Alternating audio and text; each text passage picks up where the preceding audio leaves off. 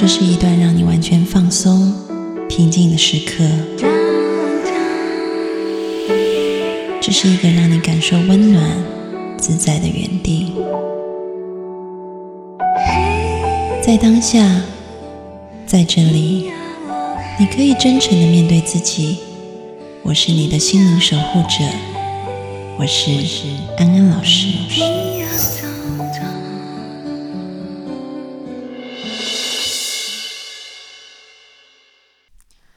各位听众朋友，大家好，欢迎收听安心 So Good，我是安安老师。又到了每一周和各位听众朋友空中相会的时间，我们欢迎小米。Hello，各位听众朋友，大家好，我是小米。小米，你现在生产完到现在多久了？三个月，刚三个月。我记得她刚生产完有一阵子，她跟我说她有一点忧郁，对，非常忧郁，应该内地叫内地叫抑郁，很抑郁。对你描述一下当时的状况。因为我生完小孩，我就立刻去月子中心住了，然后都是很开心的，一直从月子中心回到家，因为都不用顾小孩嘛，然后又吃得好。没有，我也有顾小孩，但是小孩很好顾啊，他看到我都是微笑跟睡觉。因为月子中心的人有给他吃毒，觉得哇，like an angel。然后育儿有这么难吗？我那时候最常跟我老公讲的话就是。育儿有这么难吗？真的还好，因为月子中心的机制是这样子，小孩子就是放在他们统一管理的一个宝宝房，那你想他了，你就打电话，他就会把宝宝送送过来，好，然后等到你想要休息的时候，你再打电话，他就会把他接走。那他每次来到我的房间都是很乖，状态很好，非常好，护士就把他抱过来。没有，就是他们会在那边先把他安抚好，才把他抱过来。所以在我房间就是不会失控，就觉得他很可爱。但是我记得你那时候住在坐月子中心的时候，你也跟我说有点抑郁，然后我就问为什么？哦，住月子中心的抑郁是因为我妈很烦。因为我妈会去看他嘛，但是我妈每次去的时候都是以为她自己是我婆婆。就是我妈非常的一直叨念叨念叨念，然后态度不佳跟过于嚣张，以以至于整个月子中心都以为她是我婆婆。所有坐月子中心的护士看到我妈，然后都会跟小米说：“你婆婆来了。”这样子。对，因为我妈就是以一个育儿大王的感觉，就是在月子中心很拽。譬如说，我们去学习洗澡课的时候，她可能就是在外面很不屑：“哎呦，哪是这样洗呀？”这样子，然后好像自己很会洗一样。所以我妹那时候做什么事都被骂，所以她那时候在。我妈妈都会说坏妈妈这样子。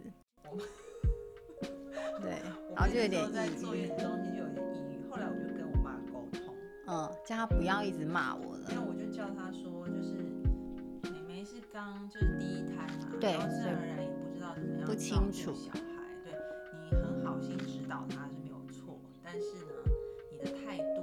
我妈的态度很骄傲，可能会让妹妹觉得很焦虑，因为她自己已经不太知道怎么照顾孩子了。但是你在旁边一直发出不屑的呼吸声或者一些气 音，没有很，就我已经很紧张，对，妹妹就会很紧张。然后万一她做错，她就会更自责。然后你的紧张也会让孩子很紧张，嗯哼，然后孩子很紧张，孩子就容易哭。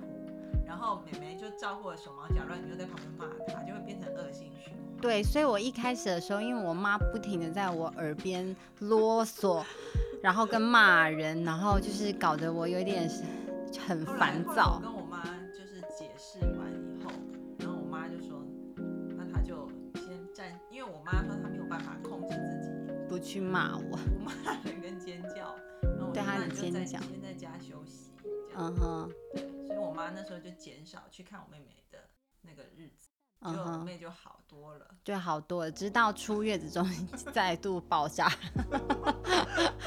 育儿真的很难呢。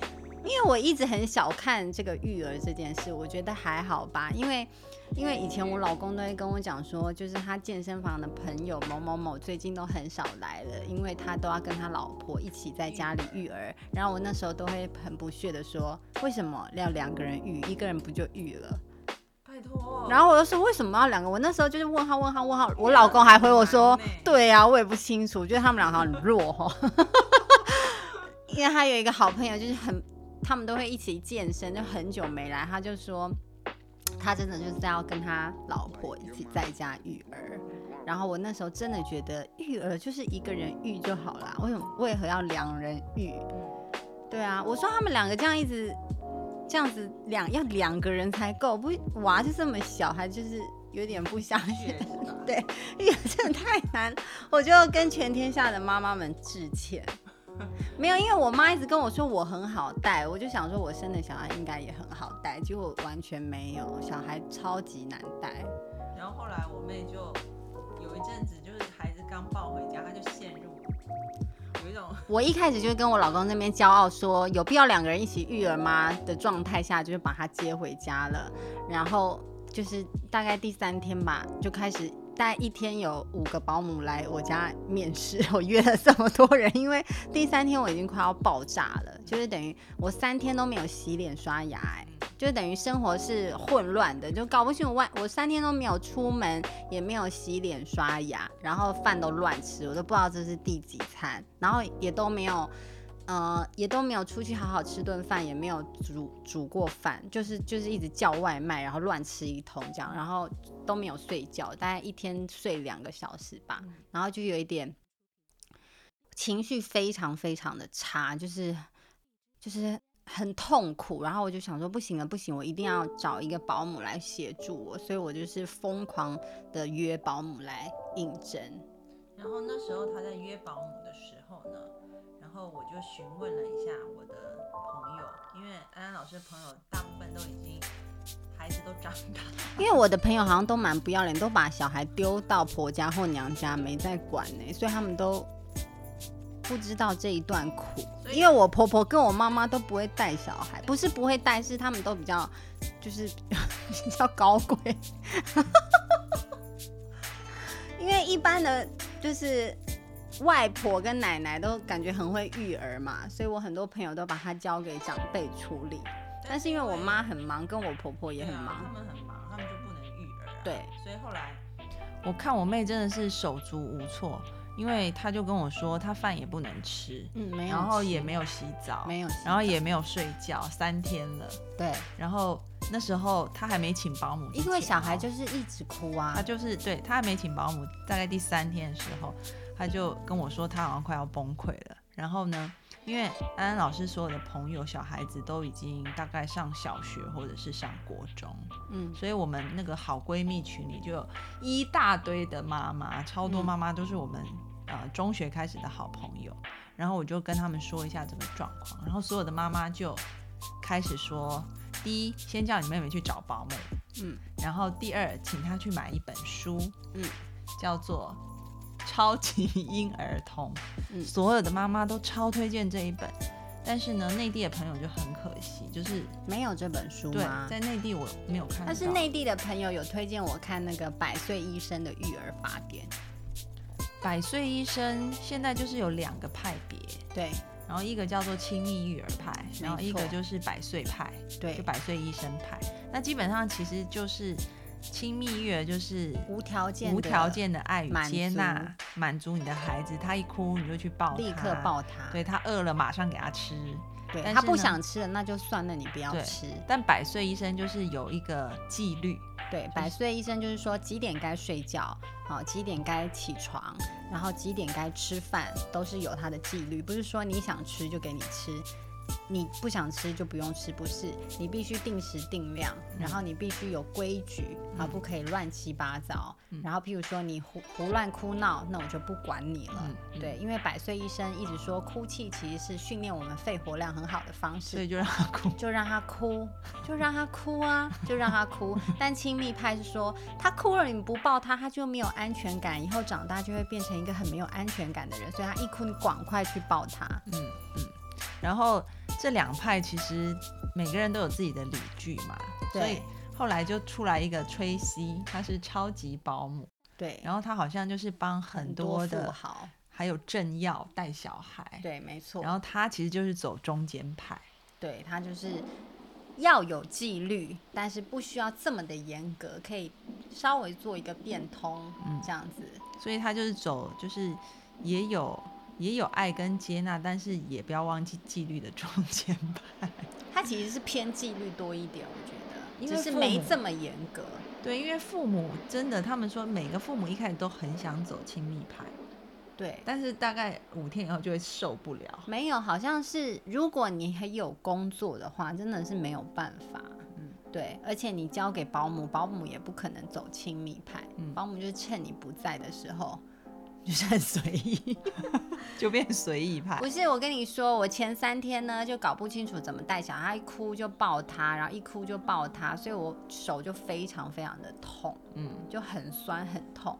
然后我第一次接触到这个保姆崔西的书，我就试着让他哭，然后我不管他，嗯，慢慢延长时间。譬譬如说，他就会讲说，你的宝宝，你发现他完全没有胀气不舒服，也没有便秘，然后也没有肚子饿，完全就是因为他就是想要你抱的话，你就放在那边让他哭。第一次你先让他哭个啊，譬如说半个小时啊，十分钟，然后。你再靠近他十分钟还半小时，就看你你忍耐多久会受不了。因为妈妈一开始都是一哭就很想要去抱他，但是百岁医生就会说，你就放在那边不准抱他，嗯，就是要。一个小时，然后妈妈可能就崩溃了一个小时不崩溃，但是崔西就说，你就看你什么时候崩溃，你就去抱他，就是不用逼这么紧。譬如说，你可以忍耐他哭二十分钟，那你就二十分钟再靠近他，然后等他哭声渐小的时候，赶快把他抱起来，而不是最大的时候抱。你要跟他说，你慢慢放放缓了这哭泣，妈妈都在，你不要哭，你不哭了我就抱你。这样，然后时间是你可以自己去调配，比如说你让他哭十五分钟，你让他哭二十分钟，慢慢延长。嗯，但是百岁派就是很严格，他就是你就是放着他哭，不准去抱他，就是一个小时、两个小时，他死不了的这样子。那后来你就是慢慢的，你按照那个吹息的方法，我觉得爸爸都很适合用百岁，因为我第一次放他哭的时候，其实我有点不忍心，所以因为我家那个浴室的隔音设备很好，我就说我先去洗澡，我就不要听好了。但我老公就是看他哭，他一直在旁边笑，哎，他说他真的哭不停啊，他就笑。怎么那么坚持？真的是以后会做大事，就是很放松。其实我蛮羡慕这种态度。妈妈没有办法，妈妈一直觉得你怎么一直哭？嗯，对。但我老公就就是说，他以后一定能成大事。你看他要哭这么坚持，嗯，我觉得好像，我觉得我们在育儿的过程中，我觉得老公也扮演一个很重要的角色，因为他态度一直都很轻松，可以让你不要这么严肃。因为要我妈，她就会在旁边说他哭了，就我就。崩溃，因为我老公就是可能会开玩笑，或他好像真的觉得自己还好，所以我就会比较放松啊，去洗个澡，然后我们就可能从十五分钟开始，慢慢的，他真的就比较没有那么爱哭了，真的。那除了你看那个《崔西超级婴儿通》那本，真的就没那么爱。对于爱哭这件事的解决方法以外，他还有教什么？你觉得印象特别深刻的，你可以教听众朋友的。主要就是告诉所有的。哦，第一次当妈妈的新手妈妈，我记得你告诉我说，好像你要先观察，你要先观察孩子的性格。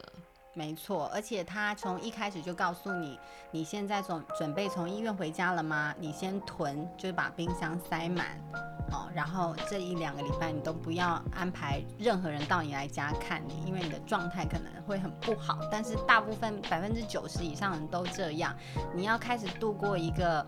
很黑暗的时期，但是你一定过得去。他说你们要做好心理准备，就先给你们打预防。对，他说一般的人都会觉得天啊，回家好开心，要约了一大堆朋友，然后最后就是完全哎，就是通通都要取消。因为像我觉得这样，我第一前几天就约了一个。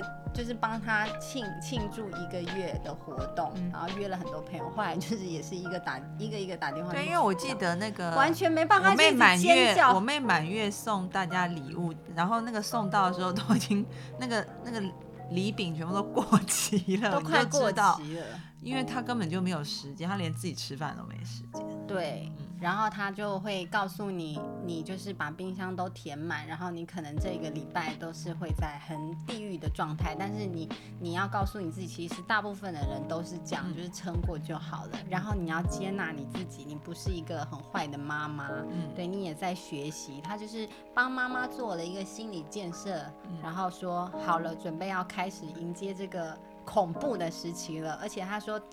有些人没有去坐月子中心，他其实生产完他还很不舒服，就要马上面临到这个恐怖的状况，其实是很可怕的。因为其实老外没有流行坐月子，所以他们通常都是回家就是先崩溃，都是先崩溃。对，但是我们还有在月子中心，至少崩溃的时候身体还没有到很差，就是至少有点康复。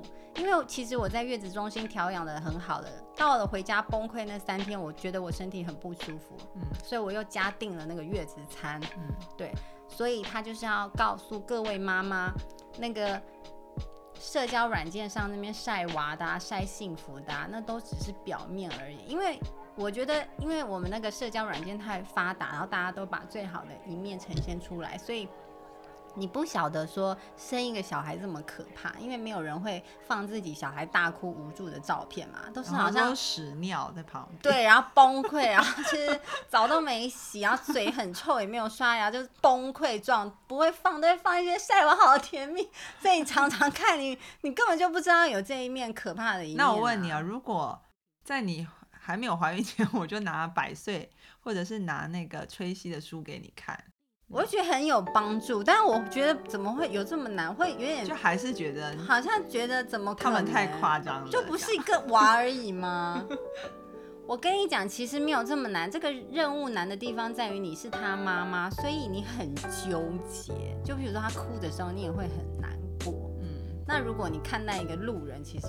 还好，他就哭，你就解决嘛。所以你那个状态是你第一次为人母，你觉得这个好像是你的孩子，然后你你把他搞得很糟，然后就是你自己生活也很糟，全部都乱成一团。其实你那时候的精神跟心灵状态是非常糟糕的状态。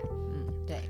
你知道前一阵子啊，我有一个就是呃这个同事，然后她怀孕了，然后就很快乐的，就是跟老公就是。出去外面选购婴儿用品，然后就会拍照，然后上传在自己的朋友圈。嗯，然后我看到他的时候，我就问了他，就是对于产后的一些准备，然后他没有一样做的。我跟你讲，他跟我当时一模一样，那些衣服根本就穿不到。我就说，我就说你整个放错重点。他是放错重点，跟我当年一样。然后后来我就把实际的状况跟他说一次，然后他就开始很紧张，他说。那我现在怎么办？这样就是你先找保姆，